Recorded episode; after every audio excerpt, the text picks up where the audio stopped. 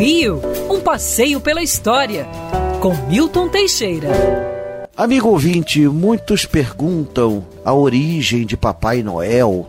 Papai Noel realmente existiu. Era São Nicolau, era de uma família rica da Turquia. Ele de início foi preso pelos romanos, pagãos, mas no ano 312, com étito de tolerância, ele acabou solto. Foi ascendendo dentro da igreja e chegou a bispo de Mira, na Turquia. Teve grande proeminência, participou do concílio de Niceia em 325. Dizem até que ele meteu a mão na cara de um outro bispo.